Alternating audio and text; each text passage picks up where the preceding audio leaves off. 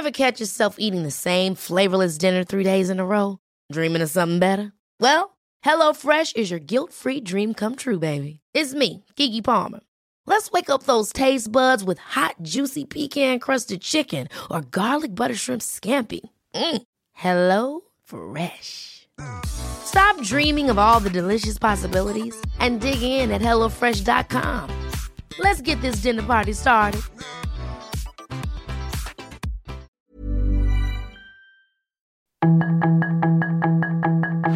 Tarde a tarde, lo que necesitas saber de forma ligera con un tono accesible. Solórzano, el referente informativo.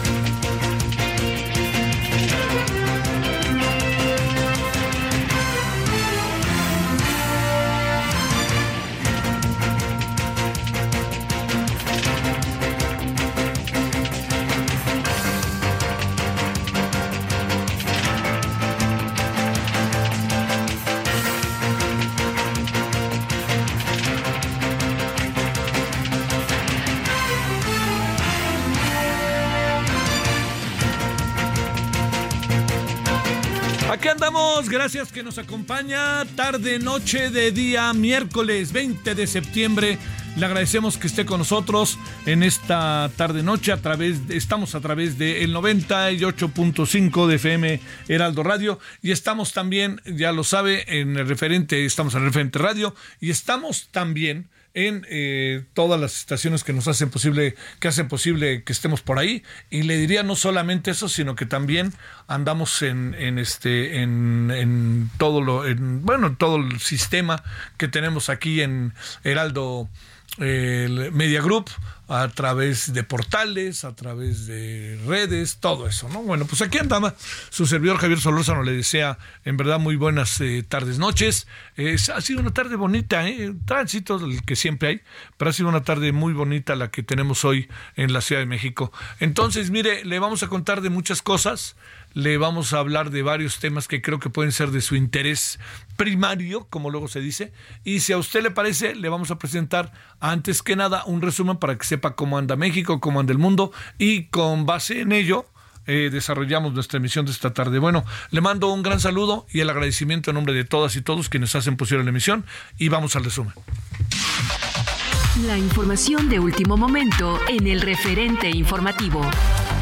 Omar García Harfuch, ex titular de la Secretaría de Seguridad Ciudadana, anunció que buscará la candidatura de Morena para la jefatura de gobierno de la Ciudad de México en las elecciones de 2024, pues dijo, cree en el proyecto humanista que encabeza el presidente Andrés Manuel López Obrador y Claudia Sheinbaum, candidata presidencial por el mismo partido. El gobernador de Morelos, Cuauhtémoc Blanco, se bajó de la contienda por la candidatura de Morena a la jefatura de gobierno de la Ciudad de México. El gobernador reconoció que iba a ponderar su decisión, sin embargo, dejó claro que sí participará en el proceso electoral de 2024. La sesión ordinaria del Senado de la República se suspendió cuando apenas se habían cumplido dos de las cuatro horas que marca el reglamento a causa de la reunión de legisladores de Morena y sus aliados con la virtual candidata presidencial Claudia Sheinbaum. El presidente Andrés Manuel López Obrador se reunió con los padres de los 43 normalistas desaparecidos de Ayotzinapa. Según se informó con anticipación, el encuentro es para dar a conocer los avances de las indagatorias del caso. Un juez federal frenó por tiempo indefinido la entrega a Estados Unidos del capo Vicente Carrillo Fuentes, alias El Viceroy, líder del cártel de Juárez. El 27 de julio del presente año, la Secretaría de Relaciones Exteriores concedió a Estados Unidos la extradición de El Viceroy, quien es requerido por la Corte Federal de Distrito del Distrito Oeste de Texas, donde enfrenta cargos por lavado de dinero y narcotráfico. Estados Unidos solicitará la extradición a México del resto de los hijos del narcotraficante Joaquín El Chapo Guzmán, conocidos como los Chapitos, tras conseguir la de Ovidio Guzmán, alias el ratón. Así lo reveló este día el fiscal general de Estados Unidos, Merrick Garland. A los 83 años de edad falleció el padre jesuita José de Jesús Maldonado García, mejor conocido como el Chuche, quien fundó el Centro de Derechos Humanos Miguel Agustín Pro Juárez y lo dirigió hasta 1995. La Reserva Federal de Estados Unidos dio a conocer su decisión de política monetaria y determinó mantener sus tasas de interés sin cambios en el rango de 5.25% a 5.50%.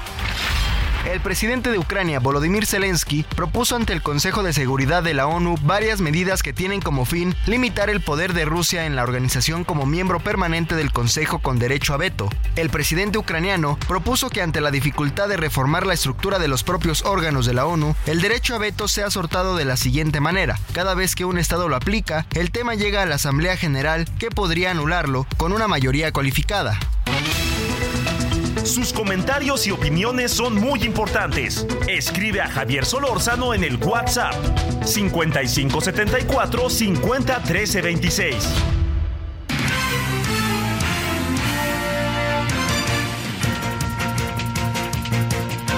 Bueno, aquí andamos entonces, como todos los días, entre 20, entre 19 horas y 21 horas en la hora del centro, agradeciéndole que esté con nosotros y que nos acompañe. Bueno, eh, su servidor Javier Solórzano, le reitero el saludo. Mire, a ver, eh, vean, vamos por un asunto capitalino, ¿no? Eh, lo, lo, digo como parte de la dinámica nacional, que quede claro.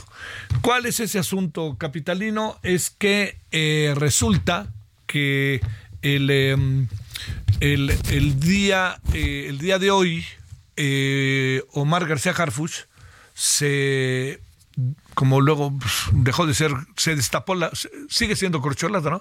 Pero bueno, en este caso eh, había renunciado, había un poco de dudas de qué podría pasar con él, si se pegaba al equipo de Claudia Sheinbaum para la campaña o se lanzaba como candidato a la, a la jefatura de gobierno de la Ciudad de México.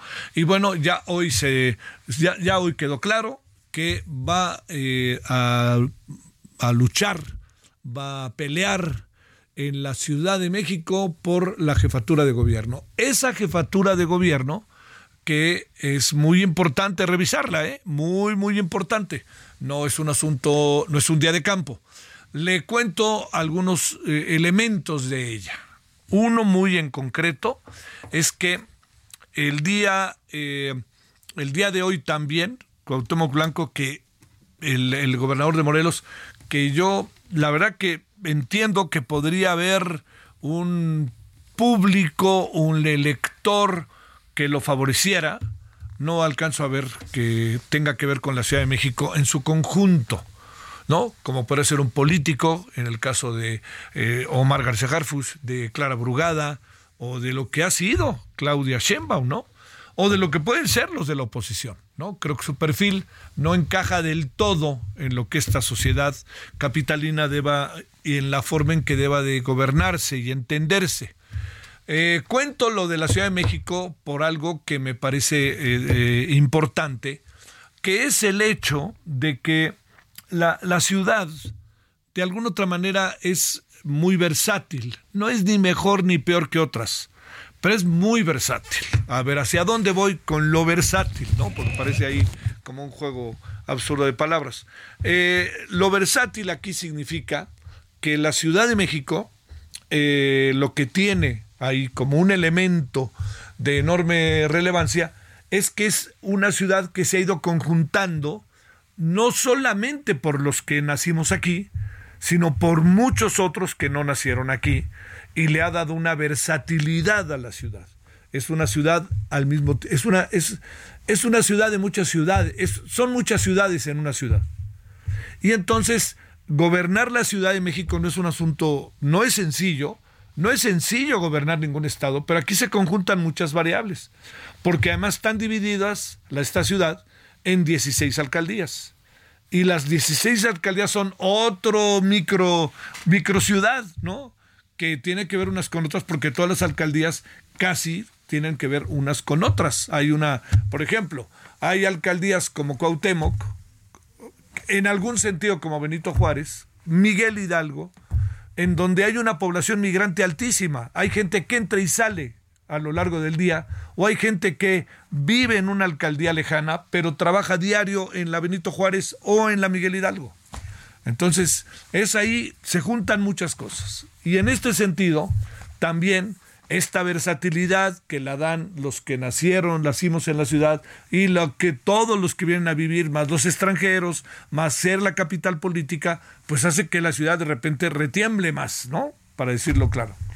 Entonces, ser, gobernar esta ciudad, créame, no es un asunto eh, que pueda como fácilmente pensarse, pues me caen bien, les caigo bien en Tepito y ahí les voy, ¿no? Va, va, más allá de ello, va más allá de ello. Y no lo digo en contra de quien tenga aspiraciones ni cosa parecida.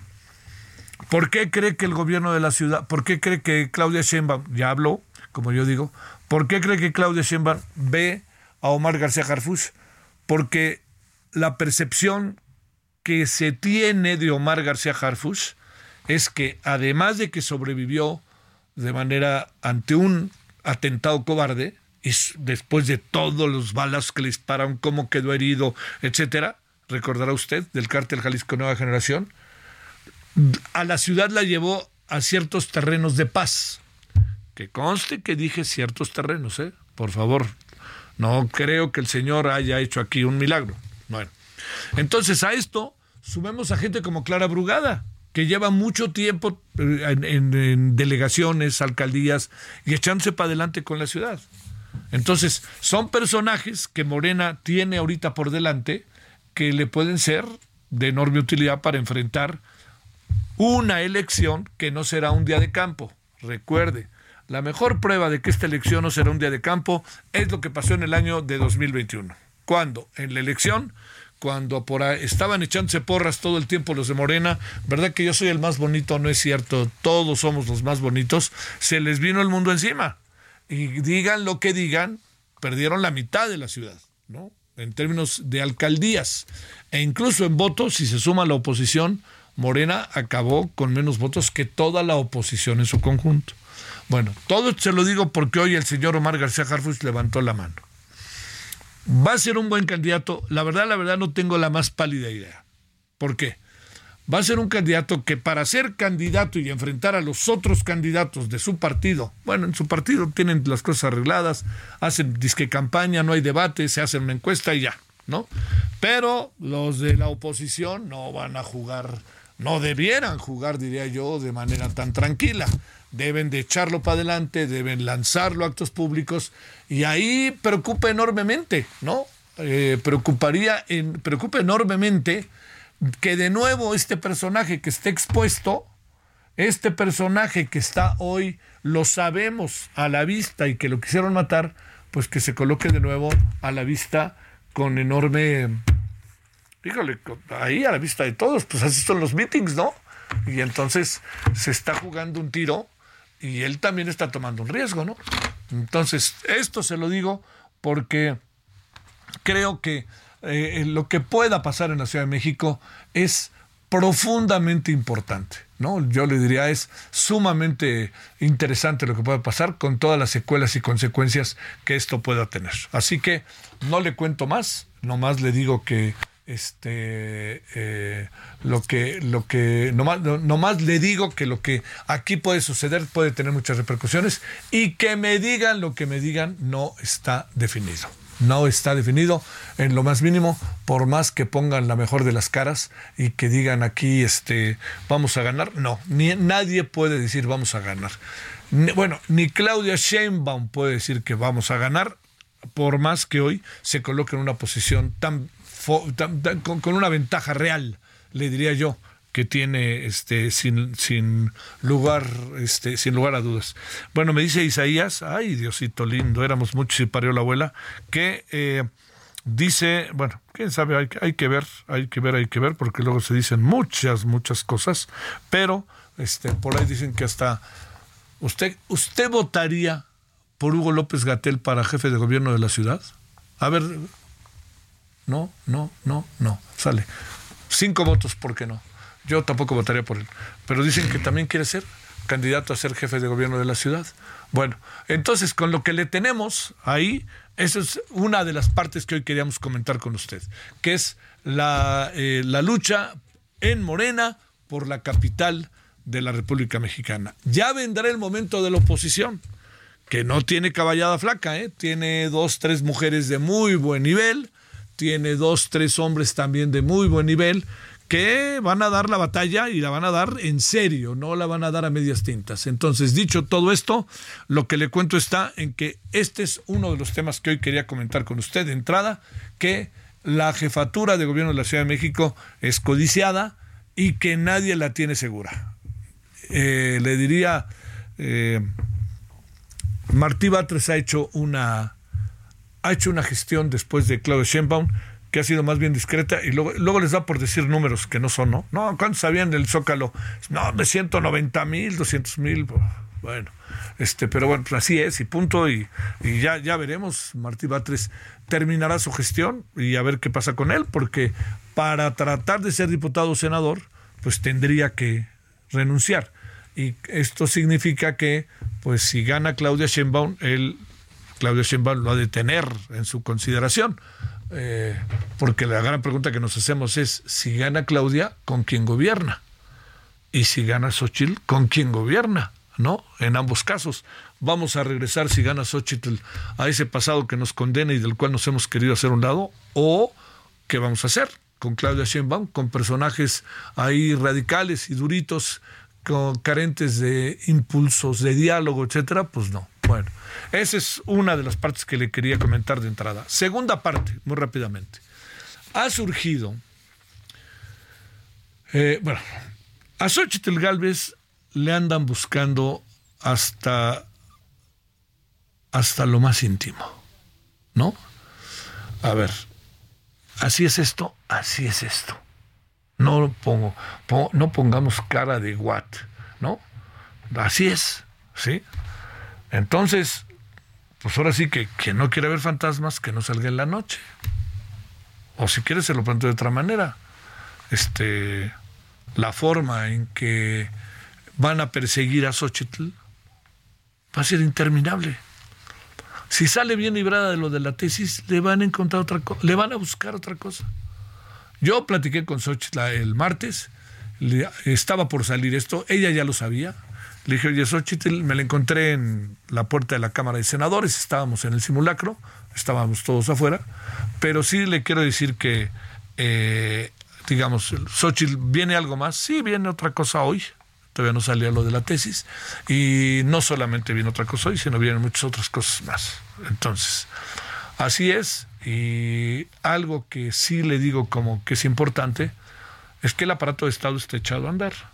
Eso es muy importante, ¿eh?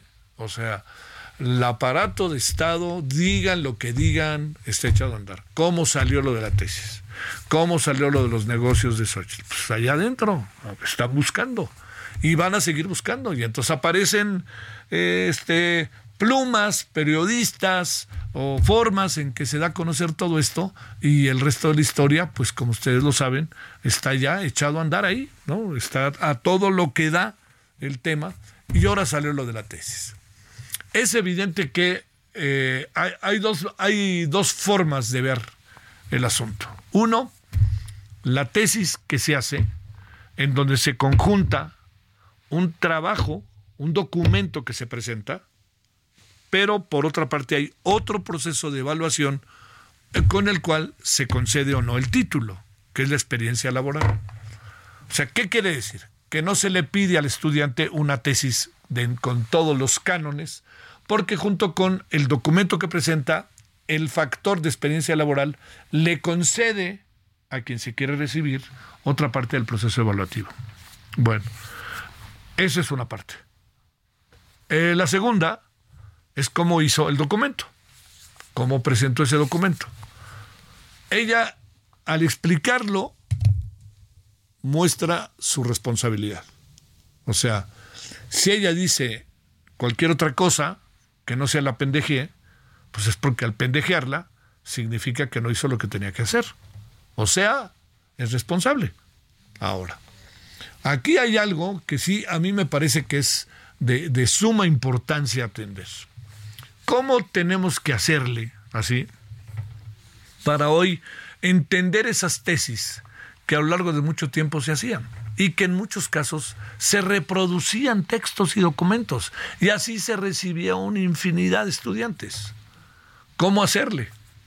Tenemos que cambiar el método, porque además aquí lo que inquieta enormemente es que si en este caso ya hay una, ya la UNAM, que en este caso, usted sabe que soy pro UNAM a morir, pero resulta que la UNAM actuó a la velocidad del rayo, cuestión que no hizo con la ministra, que ahí tardó, aunque luego actuó bien, pero allí va a cámara lenta la UNAM, la UNAM. Oiga, ¿qué va a pasar? ¿Qué va a pasar? La UNAM no decía nada hasta que creo que 15 días después dijo, bueno, ahí les voy, sí.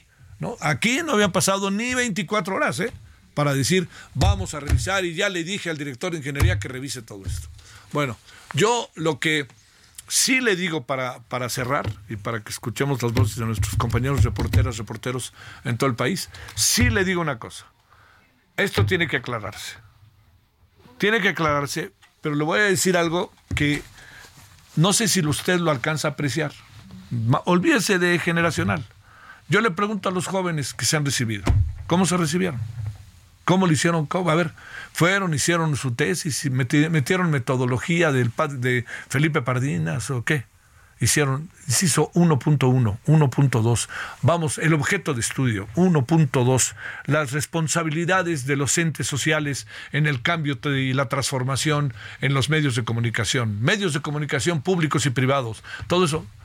¿De dónde sale esa información? Sale del conocimiento, pero sale de documentos y en muchas ocasiones esos documentos no son interpretados, son transcritos. Entonces, Xochitl Galvez yo creo que ni cuenta se dio lo que estaba haciendo. Yo creo que la ministra, tengo la impresión de que sí sabía lo que estaba haciendo. Pero ese es un asunto que está en la conciencia de cada quien y sé que es injusto incluso de mi parte decirlo. Pero sí le digo que Xochitl Galvez está en un problema. ¿Por qué? Porque tendrá que explicar todo esto. Y hay algo. ¿Cuántos estudiantes no se recibieron igual? No lo estoy diciendo para justificar a nadie, sino para pensar qué fregados hacemos, hombre. A ver, yo hago una propuesta que no es mía, sino que he escuchado mucho tiempo, trabajé en universidad, mucho tiempo, mucho tiempo he estado dando cursos en las universidades.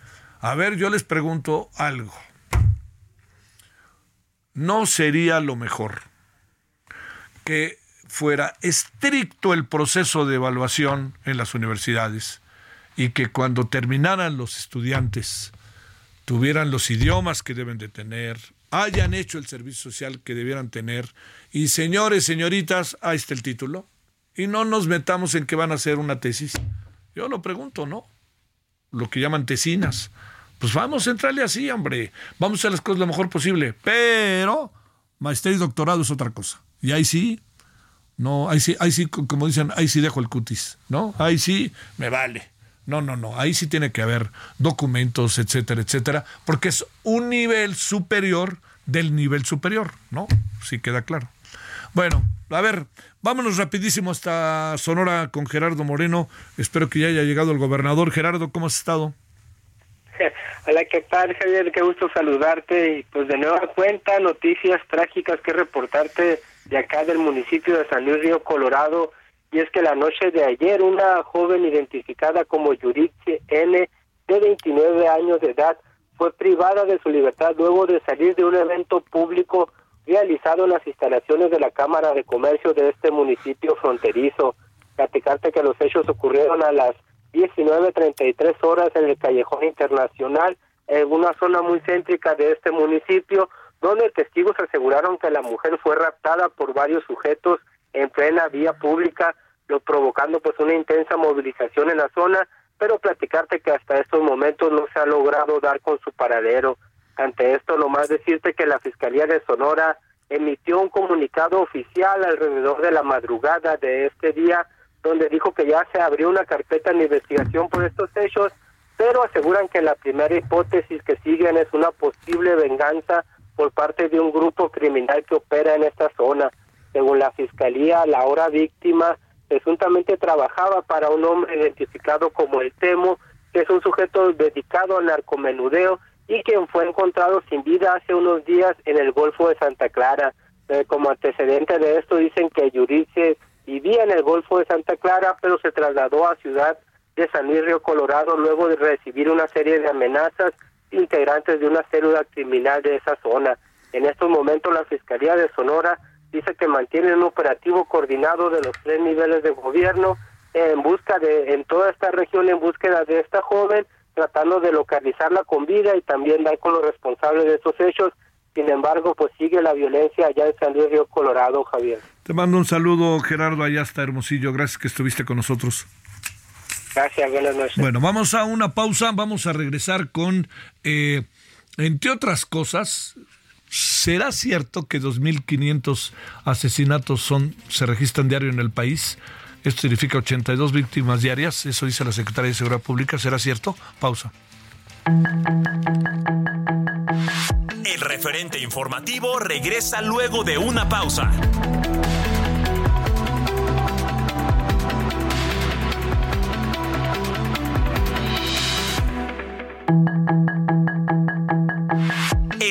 De regreso con el referente informativo.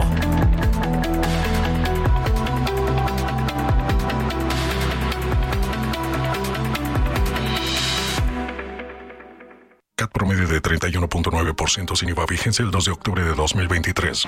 RAM 4000, la única doble cabina del mercado que se adapta a cualquier desafío en el trabajo. Estrénala con tasa desde 9.75%. RAM 4000, RAM, a todo con todo.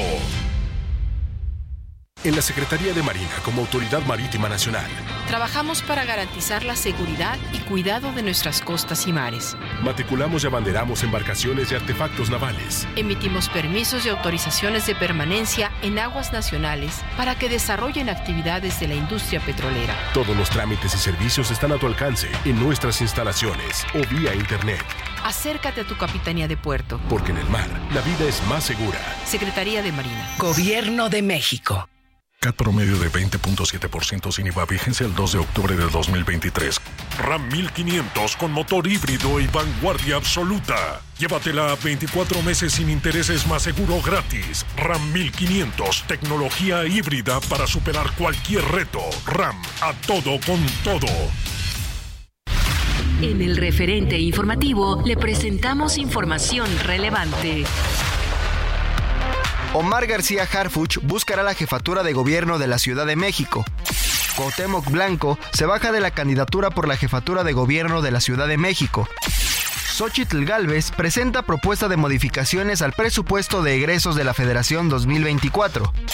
López Obrador se reúne con padres de los 43 normalistas de Ayotzinapa en Palacio Nacional. Ejecutan a dos hombres dentro de un taller en Aucalpan, Estado de México. Estados Unidos pedirá extradición de hijos del Chapo Guzmán. El presidente López Obrador acusa a la Suprema Corte de Justicia de la Nación de proteger al fiscal de Morelos en el caso de Ariadna Fernanda. Estados Unidos inicia vacunación contra COVID-19 con dosis actualizada de Pfizer. La Reserva Federal de Estados Unidos decidió no modificar su tasa de interés de referencia. Sus comentarios y opiniones son muy importantes. Escribe a Javier Solórzano en el WhatsApp 5574 50 13 26. Hoy te vas, pero sé que volverás, porque lo que yo te di no lo encontrarás jamás. Esas noches, esos días,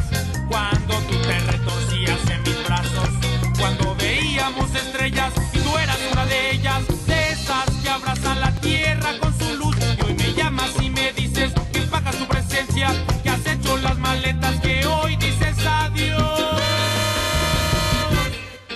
Y después de romper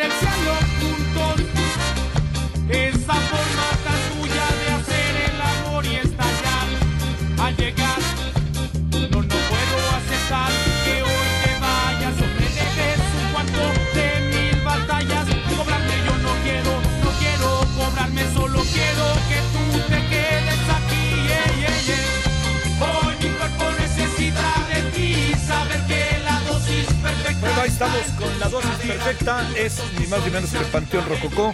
Eh, 28 y 29 de octubre, concierto en el Parque Bicentenario. Yo le pregunto a la gente que va a todos los conciertos, ¿ya ¿tienen una idea de a dónde van? Porque, hijo, es una cantidad la que tenemos enfrente que acabamos haciéndonos bolas, ¿no? Así, auténticamente bolas. Pero escuchar, escuchar a Panteón Rococó, la dosis perfecta, siempre es un grupo en verdad de enorme peso, importante, atendible, este, y además forma parte de una ha construido a su entorno, en su entorno una gran generación este, y mucha gente que lo sigue con enorme, enorme, enorme cariño, entre otras cosas. Bueno, ahí estamos con el Panteón Rococó, 28 y 29 de octubre en el Parque Bicentenario. Y después de romper el cielo juntos, esta forma tan tuya de hacer el amor y estallar al llegar. No, no puedo aceptar que hoy te vayas. Yo me debes un cuarto de mil batallas. Cobrarme yo no quiero, no quiero cobrarlo, solo quiero que tú te quedes aquí. Yeah, yeah, yeah. Hoy mi cuerpo necesita de ti. Solórzano, el referente informativo.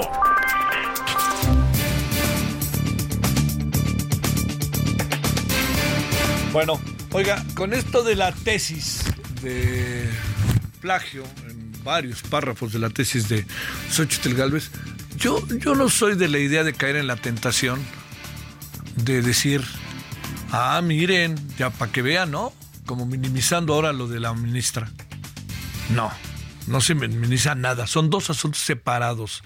Que se dé un máscara contra cabellera respecto a posiciones políticas, ideológicas y todo esto, pues están en su derecho y listo. Pero no, no, no. Son dos asuntos diferentes.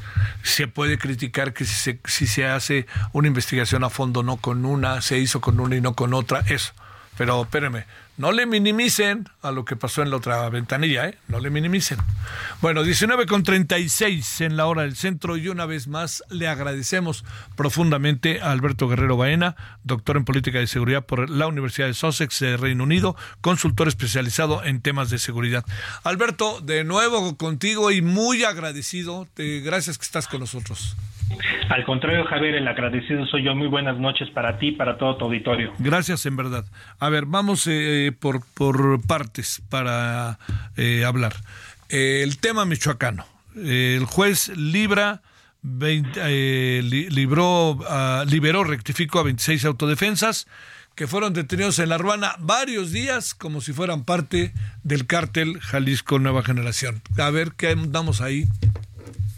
Mira, yo creo que en este sentido, y hay que ligar a esta perspectiva una declaración que hizo el gobernador, donde se habla de que el Poder Judicial de la Federación ha actuado de una manera insensible, ¿no? Porque al final de cuentas, él supone que, y, y es una suposición, de que los este, indiciados, en todo caso los presuntos culpables, pues tenían algún tipo de culpabilidad, valga la redundancia, ante esta situación. Aquí lo interesante de esto es que ni la Fiscalía General de la República ni tampoco la Fiscalía General del Estado pudieron sustentar las eh, acusaciones ante el Ministerio Público de la Federación y en todo caso, pues la obligación del propio juez de control en todo caso era dejar libres a estas personas, amén también en este sentido de que si nos metemos más a fondo, Javier, tendremos que revisar el proceso, cómo se dio el proceso de detención desde el informe, la firma del informe policial homologado, la puesta a disposición, quién la realizó y sobre todo,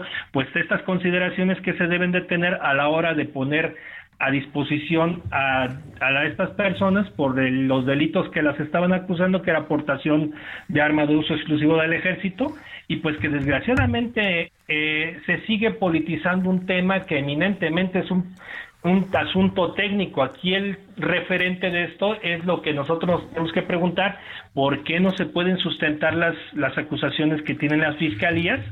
Y en todo caso, preguntar dónde está quedando la profesionalización de las fuerzas federales y de las fuerzas estatales en el caso de Michoacán.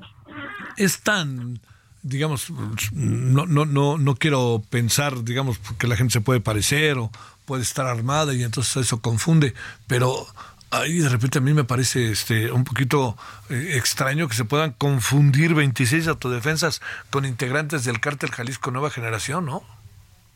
Y mira, al final de cuentas estamos hablando de una zona en conflicto, una zona que en la cual pululan diferentes cárteles del crimen organizado, no solamente el cártel Jalisco, sino también están por ahí los Viagras, por ahí está este la nueva familia michoacana, por ahí están otros ramales, cárteles unidos que, ha, trabajado esa zona a lo largo de bastante tiempo. El problema es detener personas que están situadas, digo, y al final encontraron las armas en la oficina de la jefatura de tenencia de, de La Ruana, que es decir, que es la autoridad local después de la presidencia municipal, es la autoridad auxiliar, y que desafortunadamente, digo, si los encontraron ahí, pues en este sentido tendrían que haber primero preguntado antes de hacer, valga la expresión, el oso ante esta situación, porque al final de cuentas el juez de control determina que estas personas pues no, no, no se puede acreditar su, su culpabilidad y anoche fueron liberadas aquí en Morelia bajo la situación de, de, pues de haber encontrado inconsistencias en la denuncia. Oye, pero lo que había sucedido, eh, digamos, con estos eh, autodefensas, eh, también el presidente mandó un mensaje de que no le parecían las autodefensas, etcétera, pero bajo qué condiciones estaban allí en la Ruana, ¿no? Y por qué estaban, yo diría, sobreviviendo y apareciendo. Pero te pregunto, este, la, digamos, no, no había manera de poder definir el terreno entre uno y otro eh, y no habría manera de que ya que los detuvieron fueran interrogados y liberados de la manera más rápida posible en función de los testimonios y de la información que podría tener la autoridad? Por supuesto, lo que hemos dicho ante todo, ¿no? Que la autoridad debe de tener en, en esta situación información privilegiada para saber en todo caso dónde y cómo se van a ubicar estas personas. Y por el otro lado, lo más lógico que hay que entender, Javier, si, un, si una persona, eh, si, si un grupo de personas está sentado en un, en un local o en un inmueble que es donde se asienta la autoridad legalmente constituida, pues obviamente no iban a estar en una situación ilegal. Entonces aquí el tema es la información que han tenido las fuerzas federales y las fuerzas estatales y en todo caso pues el seguir confundiendo o en todo caso seguir viendo que las investigaciones se están dirigiendo únicamente en una persecución punitiva sin realizar otro tipo de indagaciones y sí en cambio dar golpes en todo caso mediáticos para tratar de disfrazar un poco el tema de la violencia que, hace, que ha venido prevaleciendo en Michoacán y donde pues al final de cuentas eh, el gobernador emulando al propio presidente de la República, pues sigue sigue pegándole al poder judicial de la Federación, cuando la realidad de las cosas es que, como lo, dijimos al principio, si se hubieran podido acreditar de manera jurídica todas y cada una de las acusaciones que hay al respecto, en todo caso estaremos hablando de que pues estas personas hubieran sido trasladadas a un penal federal. bueno, punto y seguido. Eh, ¿Qué pasa en Zacatecas con esta brutal crisis forense en donde no tenemos ni siquiera, ni siquiera sabemos dónde están los muertos, ni dónde buscarlos? Todo lo que uno sabe que particularmente en este lugar, lamentablemente en Zacatecas, se ha agudizado de manera tan rotunda. Fíjate que es una situación bien, bien interesante porque al final te demuestra que el tema de la infraestructura que se tiene por parte del gobierno del estado en materia de servicios periciales y servicios forenses, pues al final no te alcanza para el nivel de violencia que desafortunadamente se está presentando en Zacatecas. Por ejemplo, el caso del servicio forense, pues estamos hablando de que entre las dos sedes que están en Zacatecas, en la ciudad de Zacatecas y por el otro lado en Fresnillo, eh, tienen una capacidad para 250 cadáveres, pero en total resguardan 735. Entonces aquí te habla precisamente de esta situación y donde también en un tema de información que se debió de vertir en el, en el Secretariado Ejecutivo del Sistema Nacional de Seguridad Pública, donde se audita esta parte del fondo de para las en todo caso el fondo para la seguridad pública el llamado FASP que es un dinero que da el secretariado a los gobiernos estatales para infraestructura para equipamiento etcétera etcétera pues en este sentido sale reprobado el gobierno de David Monreal derivado de que no se cumple con los mínimos requerimientos no solamente para el almacenamiento de los cuerpos, sino también en todo caso con laboratorios acreditados, con instalaciones adecuadas, con un personal capacitado en todo caso las debilidades que tiene este Centro de Desarrollo de las Ciencias Forenses y, y, esta es una situación bastante delicada tomando en cuenta el tema violento que se ha venido gestando y que por el otro lado pues demuestra las amplias necesidades de, de que esto se venga haciendo una una reforma de, la, del, del, de las fiscalías y en todo caso de los servicios periciales para poderles otorgar un adecuado presupuesto, pero que también se puedan auditar de una manera transparente, porque la seguridad hemos visto y en todo caso lo auxiliar de la seguridad ha sido este, en todo en, una situación en la caja negra de los gobiernos en la materia. Oye, es que fíjate, como sea, no, no, no, yo creo que es este el problema de la gobernabilidad, sin importar el partido. Estamos entre el espalda y la pared, ¿no? Ve, ve Zacatecas Morena Michoacán, Morena. Y cuando hablo de ello, no, lo, no es que lo señale, pero hace que... ¿Cuánto tiempo? Este, era, Zacatecas eh, era el PRI, este, Michoacán era quien quieras, ¿no? Digo, no, no, sino más bien no salimos de ahí, no salimos de, de, un lugar en el que estamos estancados y además los gobernadores también se la pasa, se pasa, ¿no? Dando estos discursos como triunfalistas, uno dice, pero ¿de dónde, no, este, Alberto?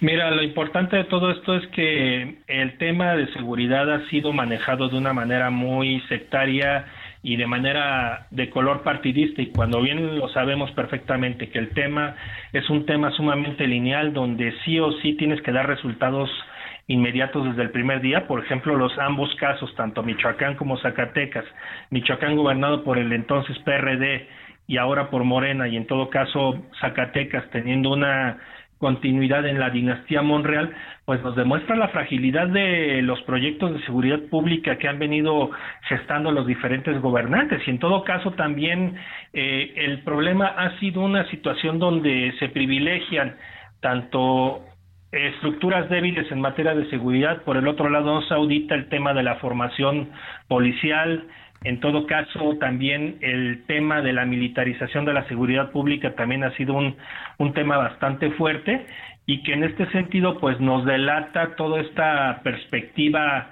pues que ha tenido ha venido siguiendo a lo largo de estos últimos años el tema de la debilidad donde la seguridad pública únicamente se terza en el discurso, pero en los hechos dista mucho de ser la realidad, Javier. Esa es la otra.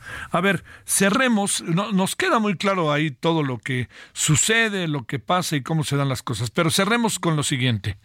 Eh, en agosto eh, se registran 2.500 asesinatos en el país. Un promedio de 82 víctimas diarias, dice la Secretaría de Seguridad Pública este, Ciudadana. Te pregunto, esto es mucho, esto, esto es mucho, uno es mucho, pero, pero ¿Qué es exactamente? ¿Ante qué estamos como para entrar en estos terrenos en donde se ponderan las cosas y pareciera que sí se muestra en algún sentido una disminución? ¿Todo lo que digo es cierto, no es cierto o por dónde va Alberto? Mira, el tema es bien importante señalarlo, ¿no? Y, y, sobre todo que a veces el contrastar los datos, porque al final de cuentas son datos que se levantan por parte de la autoridad eh, con base en las estadísticas que maneja el propio Secretariado Ejecutivo del Sistema Nacional de Seguridad Pública, con base en las denuncias hechas ante las fiscalías y procuradurías estatales. Aquí lo interesante de esto es que si bien el secretariado y si bien la Secretaría de Seguridad y Protección Ciudadana manejan este tipo de cifras, tenemos que también meternos al tema de, de contra qué lo están contrastando, si contra los meses del, año pasado en que a lo mejor no tuvieron eh, una alta incidencia, que al final de cuentas el año pasado pues nos refleja un, un promedio, un, en todo caso un, un total de 156 mil 66 muertos, un total de un muerto cada 20 minutos y de 71 eh, homicidios diarios, y que en este año, por ejemplo, si nos ponemos a contrastar, pues obviamente, perdón, en el sexenio pasado y en este sexenio, estamos hablando de 166.480 muertos, donde se habla de 95 diarios y un homicidio cada 15 minutos. ¿Qué te quiere decir esto? Que al final de cuentas tú podrás contrastar con el mes este que te, que te antecedió el año pasado, pero al final de cuentas la cifra sigue siendo lo mismo y si me meto a indagar aún más en todo lo que no se denuncia, que es la cifra negra, probablemente se triplica a lo que nosotros estamos viendo en, realmente reflejado en esta cifra. Entonces, ¿qué decimos respecto a las cifras, Alberto?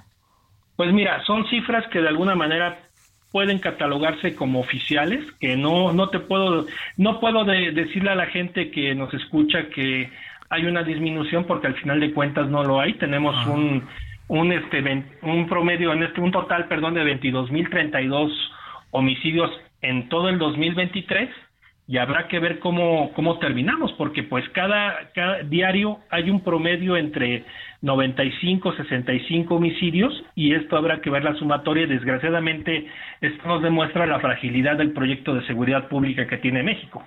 Híjole, oye, pero bueno, me, me parece que se ponderó de manera sumamente, este, digo, como, como muy, de manera festiva, diría yo, en el sentido de lo que significa, ¿no?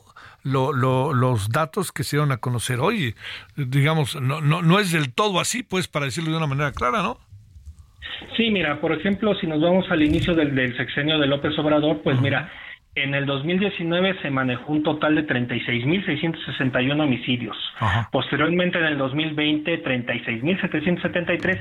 Y ahí ha venido una disminución gradual, pero al final de cuentas, si tú haces eh, la ponderación de la sumatoria, el promedio y sobre todo en este sentido sin ponderarlo o contrastarlo contra lo que se hizo el año pasado, pues tú tienes que tú tienes que analizar y considerar desde la forma en la cual se están llevando a cabo los delitos, porque no es lo mismo, voy a decirlo así, no es lo mismo la hazaña con que se comete un delito el año pasado, no es lo mismo la descomposición social, el tipo de delincuentes con el cual se está lidiando, y por el otro lado, pues al final de cuentas, se ha acrecentado mucho el, la situación de homicidios por crimen organizado, pero también un tema importante es todo aquello que viene en el fuero común, todo aquello que no que, que no se registra por parte del crimen organizado y que se pondera en un 95, 96%, que sin duda te delata que también ahí en este sentido hay mucho que evaluar desde las desde los programas de seguridad local, estatal y federal. Oye, eh, al final, porque entramos en ese terreno del balance sexenal, más allá de quien gane en las elecciones del año que entra, pues en honor a la verdad, este, no, digamos, no, no, no avanzamos como se presumía que se podía avanzar, ¿no?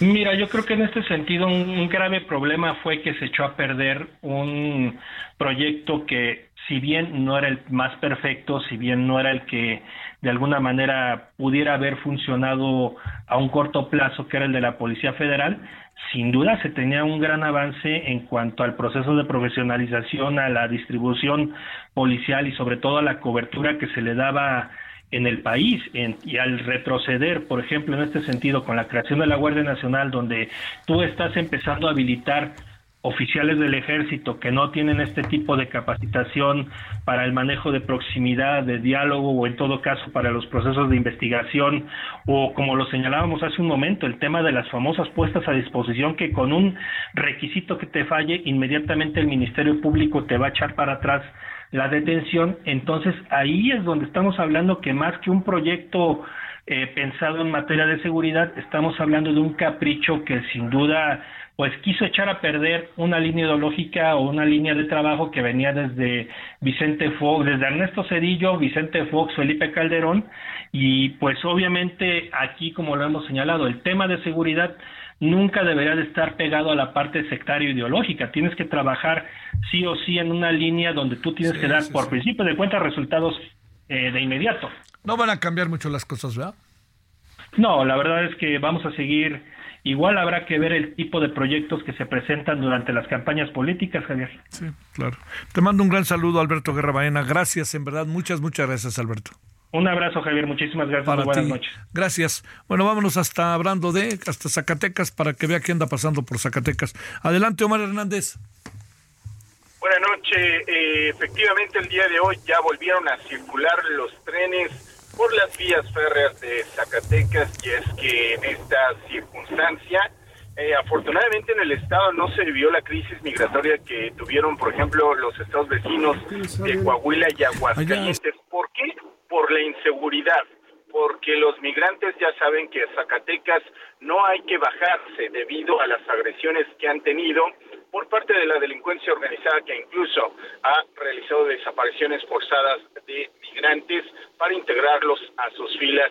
Por ahí nos encontramos a dos que tres buenas personas, pero despistados que decidieron migrantes eh, bajarse del tren y se encontraron con la novedad de que no hay estaciones de ayuda a los migrantes precisamente porque sus compatriotas no descienden por Zacatecas. Es una ruta muy larga desde Aguascalientes hasta Coahuila, que ya te digo, se ha visto mermada por esta circunstancia. Lo que sí te puedo decir es que han transitado al menos tres trenes completamente abarrotados de migrantes.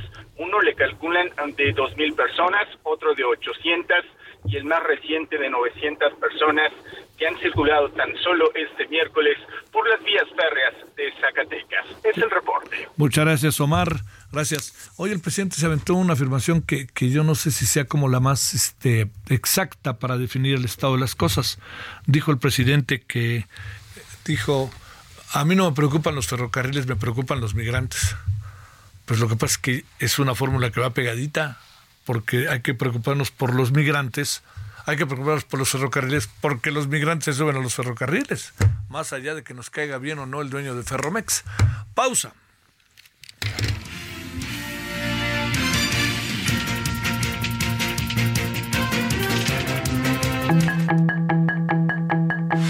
El referente informativo regresa luego de una pausa.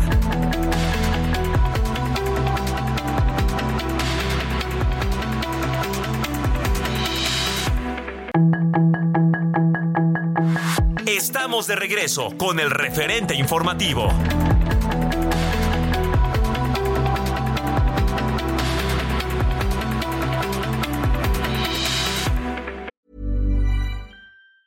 Ever catch yourself eating the same flavorless dinner three days in a row? Dreaming of something better? Well, HelloFresh is your guilt-free dream come true, baby. It's me, Kiki Palmer. Let's wake up those taste buds with hot, juicy pecan-crusted chicken or garlic butter shrimp scampi. Mm. Hello Fresh. Stop dreaming of all the delicious possibilities and dig in at HelloFresh.com. Let's get this dinner party started.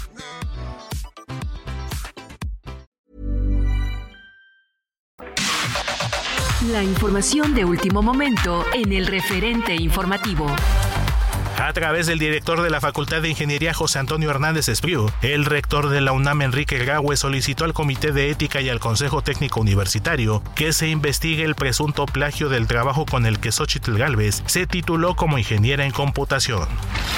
Al respecto, la virtual candidata presidencial del Frente Amplio por México, Xochitl Galvez, reconoció algunas omisiones en las citas de su informe para obtener el título de ingeniera por la UNAM, aunque aclaró que la mayor parte de su informe parte de cuestiones técnicas. Durante la comparecencia del secretario de Hacienda Rogelio Ramírez de la O ante la Cámara de Diputados, las bancadas de Morena y sus satélites se confrontaron con las de oposición, que acusó un elevado endeudamiento en el paquete económico 2024.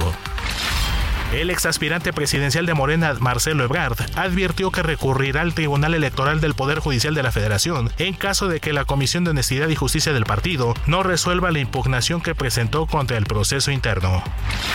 Los padres de los 43 estudiantes desaparecidos de Ayotzinapa pidieron al presidente Andrés Manuel López Obrador que no encubra al ejército y que éste entregue la documentación faltante sobre el caso, que dijeron podría ayudar a dar con el paradero de sus hijos. Grupo México, propietario de la empresa Ferromex, anunció que se reanudarán los recorridos de sus trenes de carga en las rutas donde ya no se detecte la presencia de migrantes, para lo que mantiene comunicación permanente con los gobiernos federal y estatales. Veía.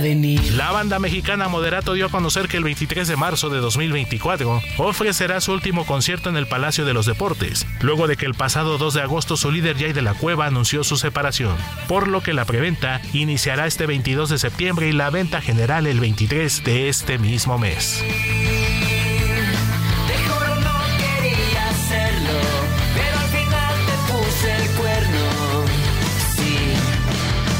Ya lo veía venir.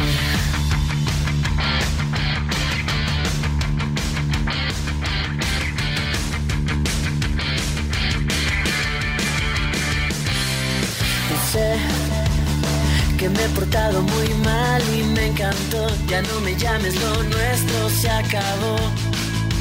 Sí, es el amor juvenil. que no nos causa terror y decepción. A mí me encanta sentir el descontrol.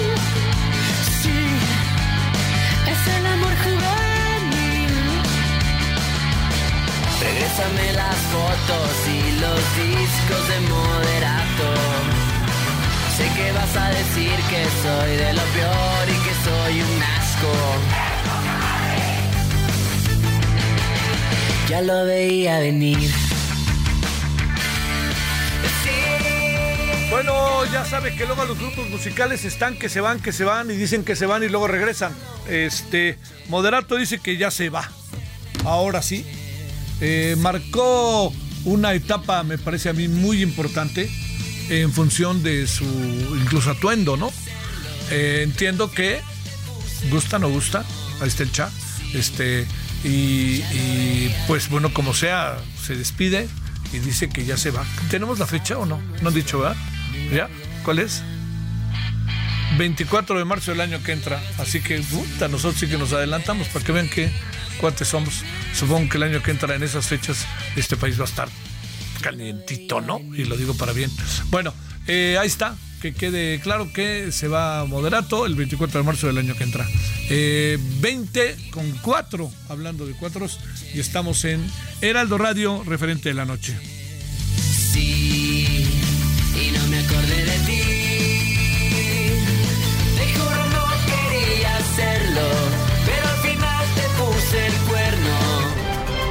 Solórzano, el referente informativo.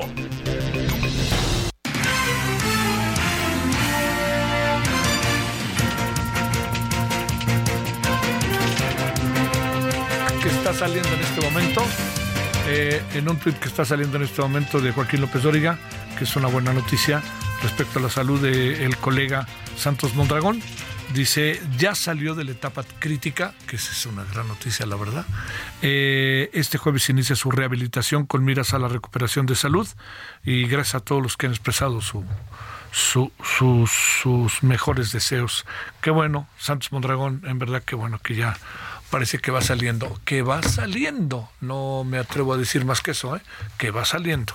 Bueno, vámonos a las eh, 20 con sí, hay que esperar, hay que, este, hay que ser muy prudente en esto, que él siga batallando como lo ha venido haciendo. 20 horas con 5 minutos en la hora del centro.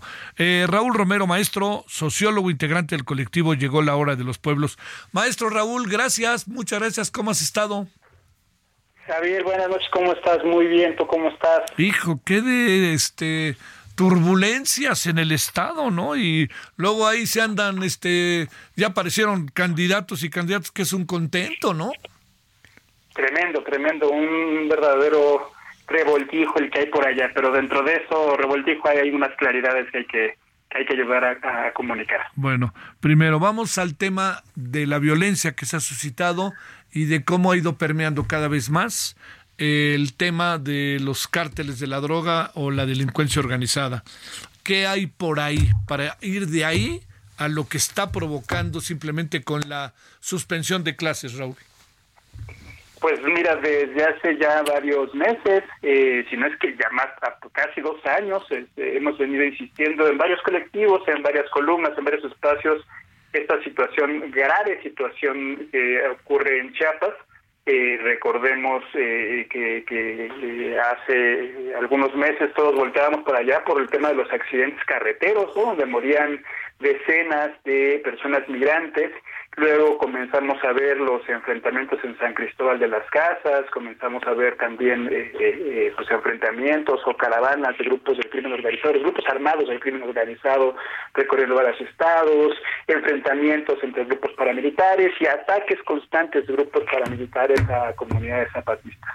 Eh, esto lo hemos venido viviendo los últimos dos años y hoy vemos ya una situación todavía más descompuesta, si pudiera ser el caso. En particular, eh, vemos el caso justo de los profesores y profesoras que están en la Sierra de Chiapas, principalmente en el municipio Honduras de la Sierra, donde pues los maestros prácticamente nos dicen, los maestros de las maestras nos dicen no podemos dar clases en estas condiciones y hemos decidido suspender eh, las clases hasta que haya mejores condiciones eh, para poder eh, llevar eh, a, a, cabo las clases. No solo son los profesores y los profesores que corren, la eh, corren el riesgo de esta violencia, sino también son sobre todo los niños, las niñas y las familias del Estado chapaneco. Un segundo elemento que nos ha llamado mucho la atención y que nos tiene sumamente preocupados es el detonar la violencia que detonó en la selva lacandona, principalmente en la zona de la Canja, donde eh, grupos eh, del crimen organizado, particularmente los grupos armados del cártel de Jalisco Nueva Generación, eh, tienen aterrorizada a la comunidad al punto de que han tenido que desalojar por vía aérea a familias de ahí por las amenazas que tienen por parte del grupo de los grupos del crimen organizado. La frontera Comalapa en Chiapas sigue gravísimo. y ahora lo que nos reportan compañeros que están en la zona es eh, no solo eh, la presencia de los grupos armados, sino también el encarecimiento de alimentos, medicinas, gasolina, como, como consecuencia de estos enfrentamientos, una zona prácticamente eh, de, donde se está estos grupos confrontados. Y bueno, la constante que ha sido eh, las grandes olas de caravanas migrantes que pasan por la zona y que en las últimas semanas también han dado portazos a la Comisión Mexicana de Ayuda a Refugiados, principalmente en Tapachula. Todo este cóctel, eh, Javier, en las últimas semanas, si no digamos una semana prácticamente en el estado de Chiapas. Híjole, híjole, híjole, oye. El tema eh, se circunscribe a una zona muy en particular de Chiapas o de alguna otra manera ha sido extendiendo. Y te pregunto por la otra variable que estos días otra vez se puso muy, muy ruda, que es la de, eh, algunos hablan de más de 100 mil, 150 mil migrantes que están dispuestos a cualquier cosa. Lo que decíamos, hemos venido diciendo en realidad, eh, o sea, es todo Chiapas, pero ah, digamos que ha ido eh, variando la intensidad del conflicto dependiendo también la, eh, el mercado en disputa. ¿no? cuando es el tema de la trata de personas, todo el negocio de los traficantes de los traficantes de personas, Tapachula tiene una zona particular, tiene un momento particular, ¿no? Y desde luego también frontera con Malapa, ¿no? Hay eh, cuando es el tema de tráfico de droga, el control de territorios, incluso minería, Comalapa no, no va a ser la zona de conflicto. Cuando estamos hablando de desplazamiento de personas, disputas de territorios para eh, registrarlos en programas sociales como Sembrando Vida, nos vamos más hacia los altos, eh, donde tiene una presencia importante las comunidades zapatistas, donde cuando hablamos más de eh, control de seguridad o control de carreteras, nos vamos más hacia los cruceros y hacia la zona que tiene hacia Panteló, ¿no? donde ha habido ahí también constantes eh, confrontaciones. cuando vemos tema de disputa por mercados, directamente por mercados fijos, nos vamos más hacia San Cristóbal, cuando vemos control de carreteras para el tráfico de personas, nos vamos más hacia Tuxtla. Es decir, es prácticamente todo el Estado, pero ha ido variando la intensidad de acuerdo a los mercados que se están disputando los grupos criminales. Oye, maestro eh, Raúl, a ver, aquí está otra variable. Este es un problema que uno entiende muy bien, que es un problema muy, muy brusco, muy drástico, muy rudo, este, muy, en algún sentido difícil de controlar. Pero también te preguntaría otra cosa, Raúl. ¿Qué hace el gobierno municipal, el gobierno estatal y el gobierno federal en un lugar que además pues es un lugar fronterizo? ¿Qué hace por ahora lo que sabemos es prepararse para los próximos procesos electorales. ¿Qué cosa? Mm, están más de 17 candidatos aparecieron el día de hoy levantando la mano para el gobierno estatal, eh, haciendo los pactos y movilizaciones. Lo podemos ver es que está un completo contrasentido, Javier, mientras eh, las comunidades denunciaban todos estos ataques, desplazamientos, desapariciones, confrontaciones. Tú veías en las zonas como si pudiera haber alguna zona de pacto, no sé si eh, abiertamente así, pero veíamos los grandes mítines para, para todavía los candidatos eh, o los ex candidatos y ex candidatas a la coordinación de, eh, de la Cuarta Transformación, como así se llaman, que abiertamente sabemos ya son candidatos acá a la presidencia, ¿no? Pero eh, veías en una comunidad la confrontación y en una zona pacificada, con mítines y, con todo el despliegue para una operación política de, eh, de un mítin, ¿no? Eh, fíjate que en algunos casos, principalmente como en la Lacandona, en la zona de la Canja, las comunidades sí denuncian una protección del ejército y de las policías estatales hacia el cártel de Jalisco Nueva Generación. En la zona hacia Panteló, eh, el gobierno eh, de la Secretaría de Gobernación de, México ha intentado mediar y sabemos ahí que ha, eh, su mediación ha sido un rotundo fracaso. En la zona más hacia donde están las comunidades zapatistas y en los grupos paramilitares, el gobierno se ha inclinado mucho hacia eh, los grupos paramilitares. Entonces, vemos en algunos casos una inacción, lo vemos en otros completamente rebasado, pero en la mayor parte de los casos vemos a actores políticos municipales, estatales, eh, ya metidos abiertamente en la campaña rumbo 2024. Oye, este, a ver, para, para cerrar, Raúl, este, eh, el gobernador del estado, ¿dónde anda? Pues no solo el gobernador del estado, mira ahí nos, lo que lo que nos hemos eh, nos han observado o nos, nos han contado diferentes compañeros y compañeras eh, tiene que ver con, con una operación política que sabemos todos, todas, eh, era muy cercano a eh, uno de los eh, candidatos, ¿no? al, ex, secretario de Gobernación, ¿no? El cuñado, más metido en la operación política, en la recaudación de fondos, ¿no? En la movilización de personas. por el otro lado también hay otra otra de las corcholatas, como se les dio llamar, Manuel Velasco, también muy metido en, esa disputa, ¿no?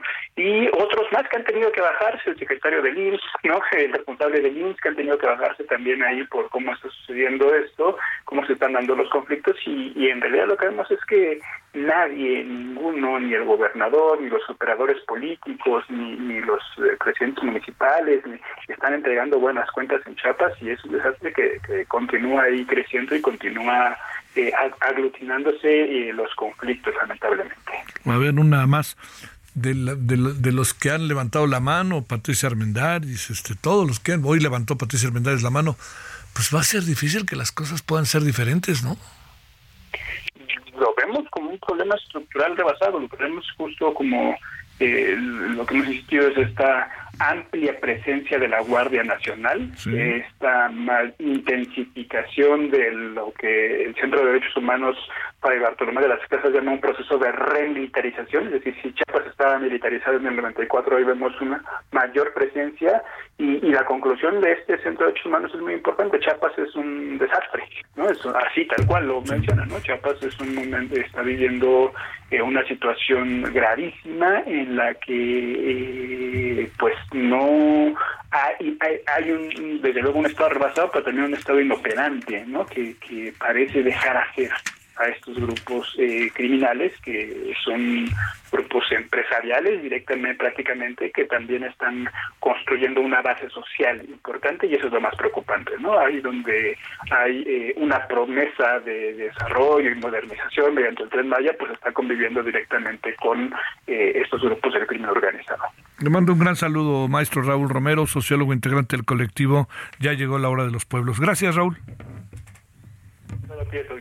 Gracias, muy buenas noches, gracias. Vámonos a las 20 con 16 en la hora del centro, 20 de septiembre 2023, Heraldo Radio 98.5 de FM referente. Solórzano, el referente informativo.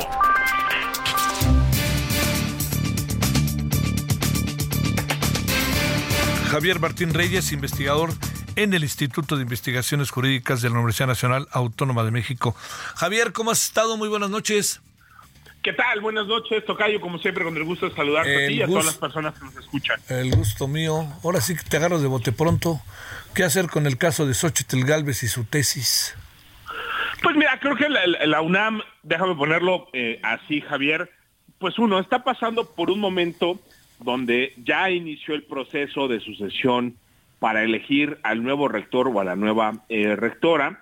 Y creo que la reacción se debe en buena medida pues a que si en el caso de Yasmín Esquivel la UNAM reaccionó rápido, pues creo que en este caso la estrategia fue darle un trato similar, ¿no? O sea, es decir, hay una acusación pública de un posible plagio y lo que se activa es de entrada el comité, ¿no? Digamos, de, de la Facultad de Ingeniería, que es la primera instancia que tendría que conocer del, del caso. Entonces, yo lo veo, eh, Javier, como una reacción que lo que busca es pues dar, déjame ponerlo así, un trato similar a casos de enorme relevancia pública como podría ser el caso de Xochitl Galvez, más allá de las valoraciones específicas que pueda haber en uno y otro documento, ¿no? O sea, es decir, eh, yo no he alcanzado a revisar, ¿no? El, el, trabajo que presentó para su titulación Xochitl Galvez, pero sí, digamos, yo diría, En el caso de Yasmín Esquivel, ya lo hemos platicado largo y tendido, ahí está la evidencia pública, pues sí estamos frente a un caso de plagio eh, prácticamente total, ¿no? Digamos, no hay una sola palabra en la tesis de eh, Yasmín Esquivel que no esté en la tesis de otro alumno, ¿no? De la, de la UNAM, Edgar Ulises eh, Báez, por lo que ha alcanzado a ver, ¿no? en el caso de Xochitl Galvez están hablando de algunos párrafos en, en, particular, pero bueno, eso será una valoración que obviamente tendrá que hacerse pues ya con los documentos en la mano, con todo el rigor que, eh, que amerita, pero sí yo interpreto esta reacción de nueva cuenta como un mensaje de que pues casos de enorme relevancia pública se tratan con el mismo baremo, con la misma vara, ¿no? Sí, sí, lo que pasa es que han puesto en perspectiva los dos casos, este, unos para fustigar, desacreditar y otros para tratar de exonerar, ¿no? Sí, a ver, y, yo te diría, mira, yo, creo que eh, ni una ni la otra posición es, es la correcta. O sea, yo creo que mientras no se haga una valoración muy minuciosa de cuáles son eh, los párrafos, las frases, las ideas que no se citaron debidamente eh, o que se citaron de manera incorrecta, creo que es difícil hacer una valoración. yo sí creo que cualquier caso de plagio, Javier, pues se tiene que entender, se tiene que eh, eh, revisar eh, y a fin de cuentas, pues mira, ¿no? Cuando se cometen ese tipo de errores hay que afrontar las consecuencias, ¿no? Y no hay que hacer lo que hizo Yasmín Esquivel, pues que fue a presentar amparos para detener el trabajo del Comité de Ética Universitario de la UNAM. Creo que en principio Xochitl Galvez no ha seguido la misma ruta, pero de nuevo a cuenta, ¿no? Yo creo que hay que darle también tiempo a las instancias internas de la UNAM para que procesen el, el caso. Una vez que haya una resolución, también habrá que ver cuál es la reacción de, los actores involucrados, ¿no? Sí, claro. Bueno, pues vamos a lo que para lo que te hablamos. Ya ves que cómo cómo se comporta uno, mi querido Javier. Este, a ver, eh, ¿qué opinas de esto de senadores como que puedan ser senadores? Pues no sé, si ni siquiera pasar por un proceso quienes hayan sido presidentes. No, a ver, yo, yo te diría, a, mí yo no le encuentro, digamos, en el diseño constitucional mexicano absolutamente ninguna justificación eh, a un diseño eh, así, y menos aún si se pretende aplicar para el caso del presidente eh, López Obrador. Ahí hay un problema brutal, ¿no? Digamos, si se llegara a promover y en su caso aprobar una cosa así, que yo lo, yo lo dudo, pero ahí está la iniciativa sobre la mesa, eso tendría un problema, tocayo, de retroactividad brutal, porque pues en el 2018, ¿no? 30 millones de mexicanas y mexicanos efectivamente acudieron a las urnas, votaron por López Obrador, pero votaron por López Obrador para el cargo de presidente de la República, para un sexenio que además ni, fue ni será de, de seis este años, va a ser de cinco años y, y de diez meses. Ese es el mandato popular que tiene hoy Andrés Manuel López Obrador y que ganó con todas las de la ley en el 2018. 18. La ciudadanía no votó para que él fuera eh, senador de la República, ni mucho menos para que en automático accediera de la presidencia eh, al Senado de la República. Entonces, vaya, yo, yo lo veo esto, pues déjame ponerlo así, como, en, como un intento de ciertos legisladores que quieren ser más obradoristas que obrador, ¿no? Y lo que más el mensaje que están mandando, que me parece a mí muy lamentable, es que la figura del presidente es indispensable y que casi casi este país no puede funcionar en términos políticos sin eh, eh, un López Obrador que tenga eh, un cargo, ¿no? y la otra cosa, ya más allá del caso particular de López Obrador, Tocayo, yo te diría, pues mira, hay muchos modelos de Senado, ¿no? Digamos, en las federaciones, en otros estados. En México el Senado es una cámara de representación fundamentalmente territorial, o sea, es decir, tres de, de cada cuatro senadores, ¿no? Se eligen en cada entidad federativa, cada entidad federativa, ¿no? Este, desde Tlaxcala y Colima hasta la Ciudad de México, el Estado de México y Veracruz tienen exactamente el mismo peso. Esa es la lógica de darles en principio un peso igual en el Senado. Luego tenemos una lista de representación proporcional que lo que busca es reflejar eh, la pluralidad. Y esas son las dos eh, funciones que tiene la representación en el Senado, igualar a los estados y corregir con un componente de pluralidad, de proporcionalidad de la representación eh, nacional. Yo no, yo no veo en el diseño constitucional mexicano ninguna razón para que expresidentes de la República estén en el Senado, ¿no? Entonces, a mí sí me parece pues una eh, eh, ocurrencia francamente infundada, ¿no? Que no tiene pues ni pies ni cabeza, pero vaya que en este sexenio hemos visto un montón de ocurrencias Tocayo y muchas de ellas luego sí se terminan aprobando, ¿no? Sí, claro. Oye, muy en breve, si se puede, Tocayo, finalmente, ¿qué opinas de Celia Maya, flamante integrante del Consejo de la Judicatura Federal? No, a mí, me parece eh, eh, lamentable que una persona que no tiene ni la independencia política ni la capacidad técnica como Celia Maya eh, llegue a una posición así, Tocayo.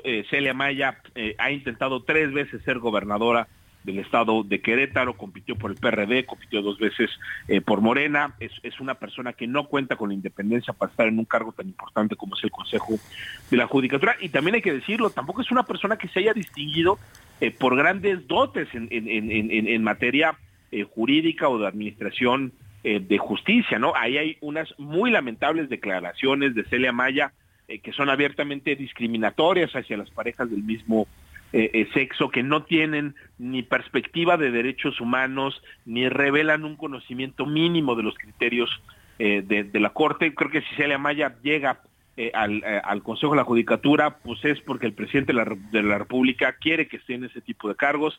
Ya la propuso varias veces para ser ministra de la Corte, por supuesto que no ha logrado y por fortuna la votación, pero así como hubiera sido lamentable que estuviera en la corte una persona eh, así también me parece muy lamentable tocayo que hoy esté en el Consejo de la Judicatura. Te mando un gran saludo, Javier. Muchas gracias que estuviste con nosotros, Javier Martín Reyes.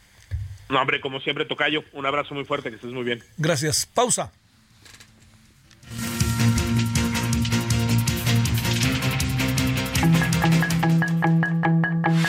El referente informativo regresa luego de una pausa.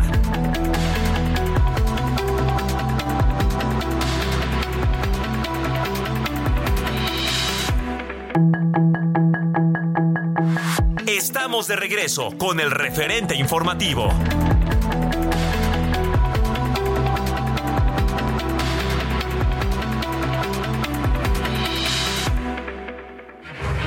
El Centro de Investigación Internacional Climate Action Tracker advirtió que las políticas climáticas de México continúan en retroceso, al señalar que lejos de reducir el uso de combustibles fósiles como el gas y el carbón, se han incrementado en su consumo, relegando hacia las energías renovables.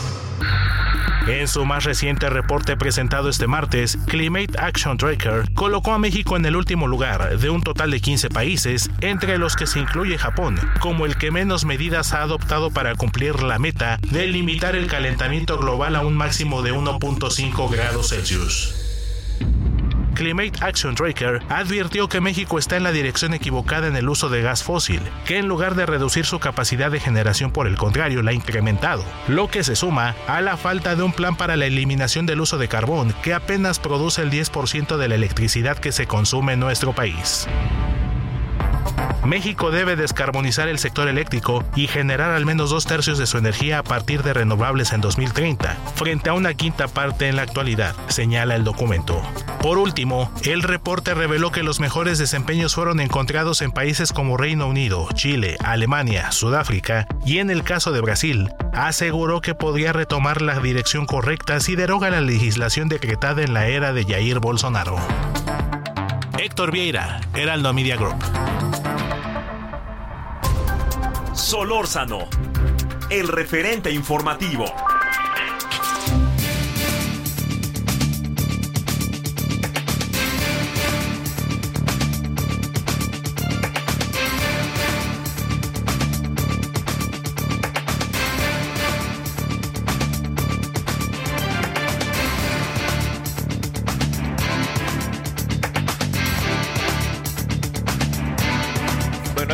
Usted los temas que son hoy en la ONU unos de los temas que son muy importantes, que son los temas del el cambio climático.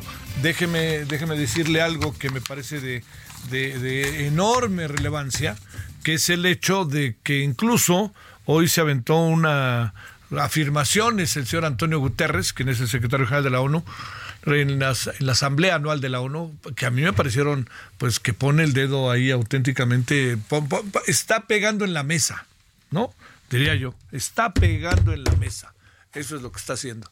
Y eso, cuando digo que está pegando en la mesa, lo que quiero decir es que eh, estamos ante eh, un, un hecho verdaderamente importante por el significado que tiene el tema del cambio climático, que es estamos casi que provocando al diablo. Algo así dijo el señor Antonio Guterres. Bueno, vámonos a las 20:33 en el centro. Le recuerdo, en unas 27 minutos estaremos en televisión para que nos siga la pista. Ojalá nos haga el favor de seguir con Heraldo Televisión 21 horas en hora del centro. Bueno, le cuento. Yatsiri Pando Medina es líder del Climate Reality Project y secretaria técnica de la Comisión de Medio Ambiente, Recursos Naturales y Cambio Climático del Senado. Yatsiri, como siempre, gracias por tu participación y muy buenas noches. Al contrario, Javier, buenas noches. ¿Qué tal? ¿Cómo están? A ver, este, eh, hay, hoy particularmente el secretario general de la ONU lanzó una crítica brutal, crítica autocrítica, quizás deberíamos decir, ¿no? Este, a ver, entremos por ahí para luego ir al detalle de todo esto que es la fósil dependencia, la transición energética que no avanza al ritmo necesario, que México sigue apostando por las este, energías fósiles y el carbón. A ver, entremos primero por la ONU. Así es, como comentabas, ¿no? Hoy eh, hubo una cumbre sobre la ambición climática en la ONU. Digamos que durante toda esta semana, a partir del fin de semana, ha habido varios eventos en la, en la ONU donde se han estado tocando temas eh, relacionados con cambio climático, sostenibilidad. También fue la Asamblea General de las Naciones Unidas, la UNGA, por, sus siglas en inglés se le, se le conoce. El fin de semana también hubo eh, esta declaración eh, que adoptaron los países en materia de los ODS, de los Objetivos de Desarrollo Sostenible, donde también se estableció que eh, no, se están no se están alcanzando todos estos objetivos, estas metas, estos 17 objetivos que conocemos para cero hambre, no, no dejar a nadie atrás, todo esto que hemos escuchado rumbo al 2030. También eh, los países están atrasados en el cumplimiento de las metas, no hay financiamiento suficiente y bueno, hoy le tocó al tema en específico también sobre la, eh, la ambición climática, ¿no? Y como comentabas, eh, el secretario general Antonio Guterres dijo en palabras más, palabras menos, que el calor horrendo está teniendo efectos horrendos. Y bueno, pues esto se deriva por todos los problemas ambientales, todos, digamos que todos estos fenómenos que le llaman fenómenos naturales que se ven exacerbados por las actividades humanas que hemos provocado que aumente la temperatura más allá del 1.1 grados centígrados ya llevamos ahorita. Y el, informe del panel intergubernamental de los expertos en cambio climático, que este es un panel también de la ONU, donde eh, todos los investigadores, investigadores científicas, expertos se reúnen y hacen eh, pues eh, un análisis de lo que está pasando en el mundo. se establecieron varios estudios y en el más reciente que se publicó, pues están diciendo que vamos ya, estamos superando esa meta eh, de 1.5 grados, que fue lo que se acordó para el Acuerdo de París, en donde los eh, países se comprometen, entre ellos México también, a hacer todas las acciones necesarias para evitar que la temperatura de la Tierra aumente a más de 1.5 y obviamente digamos que el límite sería como los 2 grados. Pero bueno, pues el panel del IPCC, eh, los expertos científicos, las expertas, han determinado que como siguen las acciones, todo lo que están haciendo los países, los seres humanos, como estamos actuando, son insuficientes estas actividades y que vamos a rebasar más allá de los 2.6 grados centígrados, es más, podemos irnos hasta 3, 4 grados eh, eh, centígrados en aumento y esto lo único que va a ocasionar es que lo que vimos en este año y lo que hemos visto, por ejemplo, lo que pasó en Libia, eh, que es terrorífico, Así, exacto, terrorífico, o sea, el hablar de más de 30 mil personas fallecidas, ¿no? Porque ahorita tengo entendido que hay más de 10 mil personas desaparecidas que seguramente y tristemente están muertas, ¿no? Eh, unas inundaciones que no podemos ya controlar, eh, fenómenos meteorológicos en donde vemos que en China, la India, Libia, en, los incendios brutales que hubo en Europa, ¿no? En Grecia, en Canadá, en Estados Unidos, en México también estamos teniendo eh, problemas de sequía problemas de pérdidas de alimentos, todos estos eh, problemas que estamos enfrentando y que estamos viviendo, que no son ya, eh, digamos, no son parte de esta fantasía que decimos van a pasar en 10, 15, 20 años, son una realidad. Y por eso se dice que actualmente este es el verano eh, más eh, fresco que vamos a vivir porque cada año se va a ir incrementando y cada año las consecuencias van a ser peores, ¿no? Y mira, cómo, y mira cómo lo hemos vivido este verano. ¿eh? Exactamente, ¿no? Y a nivel nacional México está en las peores sequías, las presas, hemos estado viendo que el Conagua ya ha dicho que estamos por debajo de los límites de cada año, ha llovido menos, ¿no? Entonces aquí es un pérdida, una pérdida no solamente económica, sino lo peor es, son pérdidas de vidas humanas México, casi el 80% de la población eh, está en riesgo de una vulnerabilidad climática muy alta. Entonces, es pérdida de alimentos, pérdida de, eh, pues, eh, obviamente, escasez agua, ¿no? Temas de salud. O sea, el tema ambiental está conectado con todos los demás temas, Entonces, pues no es suficiente lo que estamos haciendo. A ver, déjame plantearte un, un, un asunto ahora sí que de primer, de, que, va aparejado. Nos evalúan y parece que nosotros nunca hacemos lo que se debe de hacer. Estamos en la fósil dependencia, carbono. Este, si vemos el presupuesto, otra vez echamos para adelante con todo el tema de la de, este de Pemex. Eh, vamos a meterle más. Queremos hacer, perdón, quiere el gobierno hacer una buena cantidad, más, este, ¿cómo se llama? Refinerías. A ver, reflexionemos sobre eso, Yatsiri. Sí, tristemente, y digo, es una realidad, diferentes estudios, y no lo decimos eh, ciertas personas, sino expertos también, estas organizaciones internacionales que se dedican, eh, como Climate Action Tracker, que se dedican a hacer estudios sobre los países, eh, ver cuáles analizan cuáles son las metas, cuáles son los compromisos que México y otros eh, países, por ejemplo G20, cuáles comprometieron ante eh, en el Acuerdo de París y si se están cumpliendo o no se están cumpliendo, es decir, si van en trayectoria correcta o no. Y bueno, lo que sabemos de México y lo que se ha estado publicando en los últimos días es que por supuesto que México eh, no está en la trayectoria correcta porque eh, si bien México el año pasado el gobierno eh, federal tuvo a bien em, comprometer nuevas metas en la COP27 en Egipto, si aumentó eh, sus metas, es decir, de un 22% de reducción de emisiones que teníamos de las contribuciones nacionalmente determinadas, se aumentaron a un 35% de reducción de emisiones si bien en el papel se escucha bien y suena bien, ¿no? Y que vamos a generar más eh, energía, eh, energía limpia y que se va a, quitar la dependencia de los combustibles fósiles, en realidad es que eso no está pasando, porque la, las acciones que debería de estar haciendo el gobierno federal, pero también los gobiernos locales, porque digamos que esta también es una responsabilidad que es compartida, ¿no? Por todas las, eh, todas las autoridades, es que deberían de estarse aumentando de una manera más rápida, em, pues la inversión en las energías renovables, es decir, energía solar, energía energías limpias, ¿no? Como la eológica, la meremotriz, etcétera, y no estar dependiendo de los combustibles fósiles. Pero si México le sigue apostando a la inversión en refinerías, ¿no? a la dependencia en el petróleo, a la exploración, la explotación de hidrocarburos, por supuesto que no vamos a cumplir con nuestras metas, ni a nivel nacional y mucho menos a nivel internacional.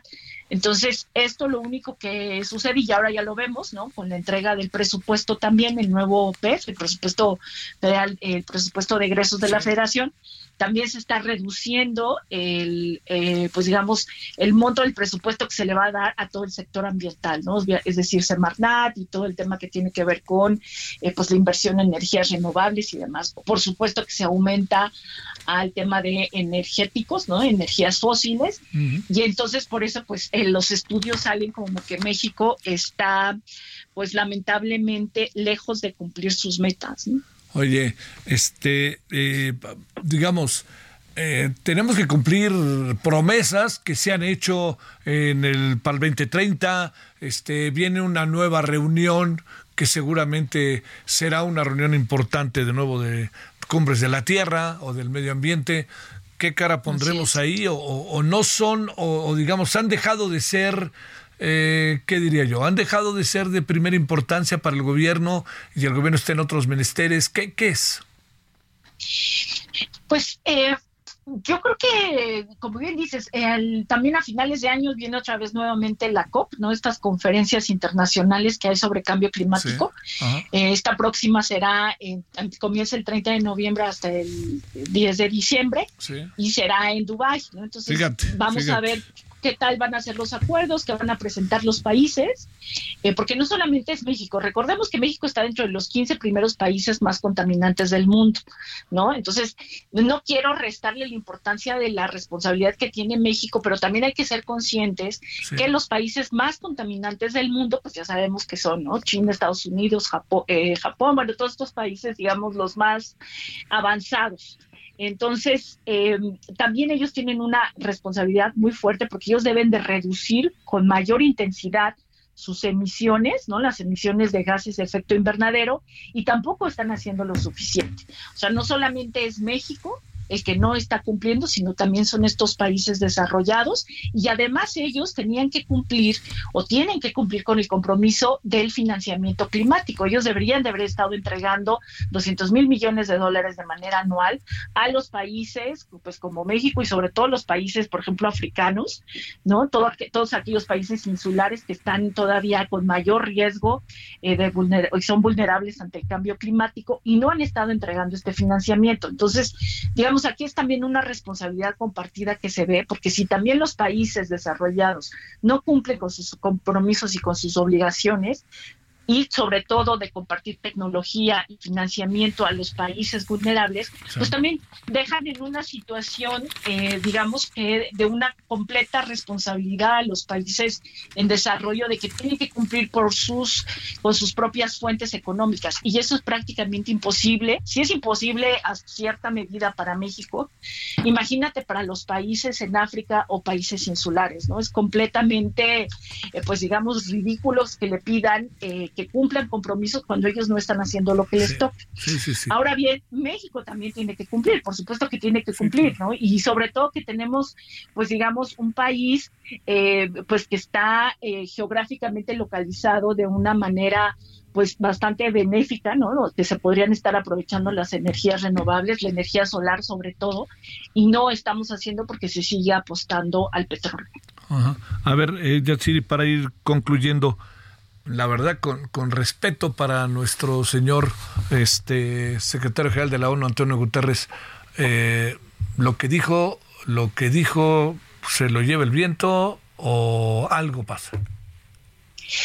Pues yo esperaría que algo sucediera. Yo esperaría también que, por ejemplo, todas estas desgracias que hemos estado viendo de muertes e inundaciones, las migraciones climáticas, hicieran que despertara el mundo. Pero tristemente, Javier, no estamos despertando. Tristemente el tema ambiental no es un tema prioritario, no solo en México, sino en todo el mundo. Eh, tristemente la gente y sobre todo eh, los presidentes, primeras ministras, primeros ministros, le están apostando a la guerra, al armamento. Eh, no es su digamos, no es urgente para ellos reducir emisiones. están viendo los riesgos que están corriendo en Europa, en Estados Unidos, Canadá y aún así siguen también ellos eh, pues apostándole a eh, pues construir ductos de gas, ¿no? En seguir sacando petróleo, porque finalmente pues como seguimos teniendo una dependencia todos los habitantes, ¿no? A productos que están producidos o que son derivados del petróleo, pues obviamente para ellos sigue siendo un negocio. Entonces, a pesar de que haya muertes, incendio, y yo la verdad a mí me rompe ¿no? Eh, el alma, el corazón, porque sobre todo para la juventud, que se siente tan vulnerable y que se siente perdida, porque dicen, bueno, ¿y a nosotros qué nos espera? ¿no? ¿Qué, qué países y qué planeta nos están dejando? A nosotros, a lo mejor porque estamos más sensibilizados en el tema, pero cuando ves a los tomadores de decisiones que pues eh, la verdad es que reuniones internacionales van y vienen y no pasa nada más allá, ¿no? Te digo, no cae el dinero, no llega el dinero a los países pobres. estamos viendo la cantidad de hambruna que está habiendo en países africanos, ¿no? Entonces, y aún así, por ejemplo, podemos tener virus, podemos tener enfermedades, ¿no? Pandémicas y la verdad es que no hay una reacción más allá. Bueno, Yatsiri, este, pues este, seguiremos, ¿no? Eh, ¿Empieza cuando dices? ¿En noviembre? en noviembre comienza el 30 de noviembre y se va hasta el 12 de diciembre. Ojalá podamos eh, conversar contigo antes de esas fechas para ir viendo por dónde irá y México con qué acuerdos llega, ¿no? Así es, exactamente. Esperemos que, que vengan ambiciones climáticas muy fuertes, que todos los países alcancen el cero neto de emisiones. Sí, sí, la ambición climática, como le llaman. Gracias, Yatsiri Pando. Al contrario, a ti, saludos a todos y a todas. Gracias. Vamos con la información internacional con Héctor Vieiro. El diario británico The Guardian reveló que en su libro de memorias titulado Suficiente, Cassidy Hutchinson, ex asesora de Donald Trump, acusó al ex abogado del magnate Rudy Giuliani de manosearla horas antes del asalto al Capitolio el 6 de enero de 2021. Jimmy Barbecue Kerriser, ex agente de la policía de Haití y ahora principal líder de los pandilleros de aquel país, pidió el derrocamiento armado del primer ministro Ariel Henry, por lo que llamó a los haitianos a tomar las calles contra el gobierno al que calificó de ilegítimo. Durante su participación ante la Asamblea General de la ONU, el presidente de El Salvador Nayib Bukele afirmó que su país se convirtió en el más seguro de América Latina, gracias a sus políticas de guerra contra las pandillas y solo es superado en materia de seguridad por Canadá.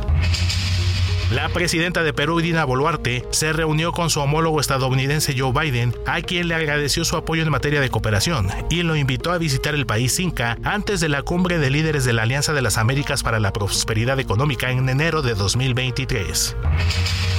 Al menos 200 personas murieron y 400 más resultaron heridas en una operación militar en el enclave del Nagorno-Karabaj en medio del conflicto que desde 2020 mantienen Armenia y Azerbaiyán, países que se disputan el control de esta región.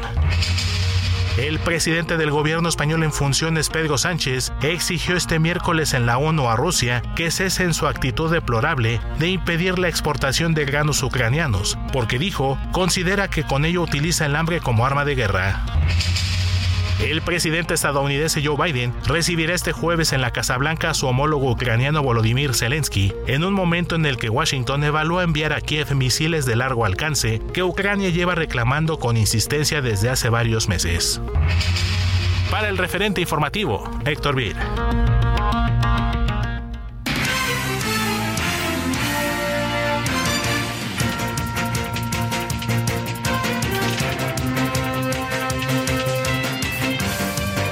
Bueno, eh, ahorita le contamos qué tenemos para esta noche, pero por lo pronto vámonos con José Ríos al Estado de México. No acabaron bien las cosas en la primera, en el primer meeting o la primera reunión de agradecimiento de la señora Delfina Gómez, ¿no, José?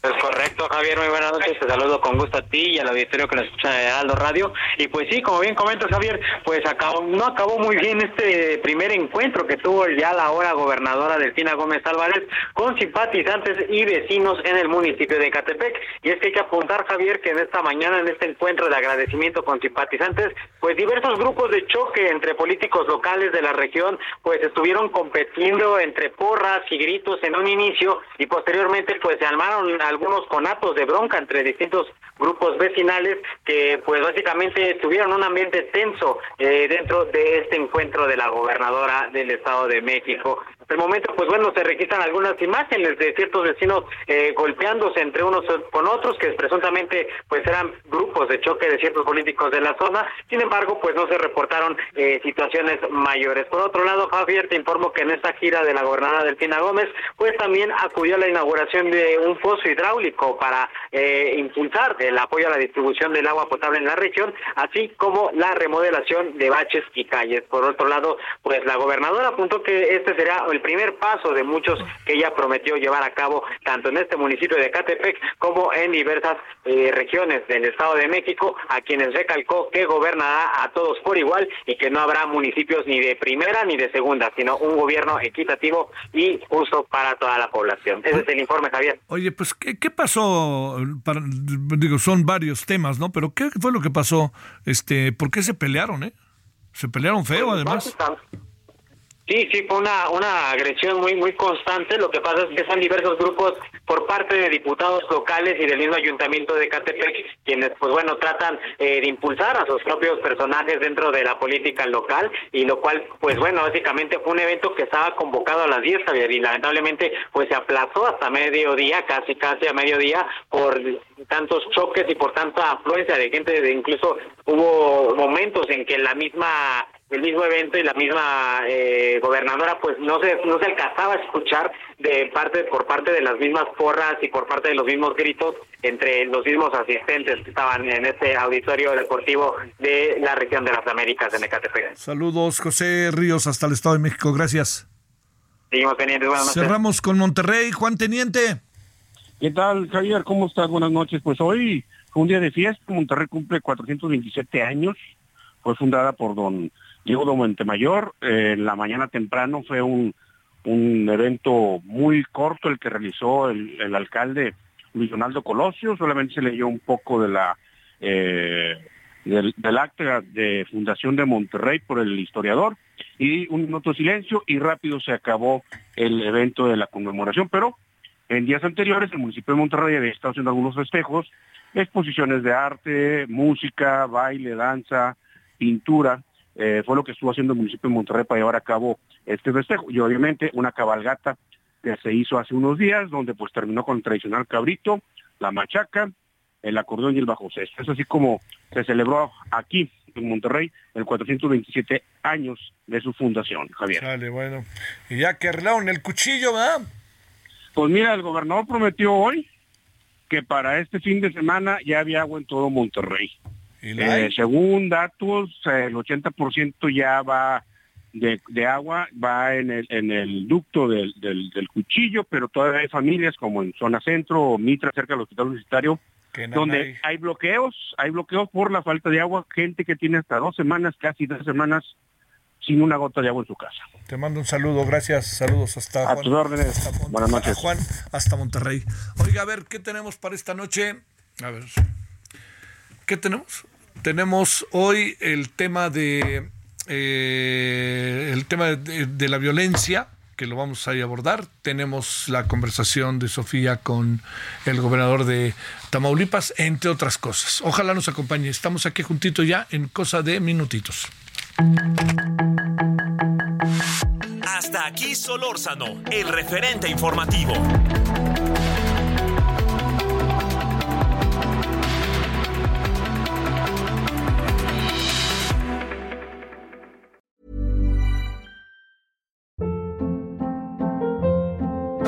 Hold up. What was that? Boring. No flavor. That was as bad as those leftovers you ate all week. Kiki Palmer here, and it's time to say hello to something fresh and guilt-free. Hello Fresh. Jazz up dinner with pecan-crusted chicken or garlic butter shrimp scampi. Now that's music to my mouth. Hello Fresh. Let's get this dinner party started. Discover all the delicious possibilities at hellofresh.com.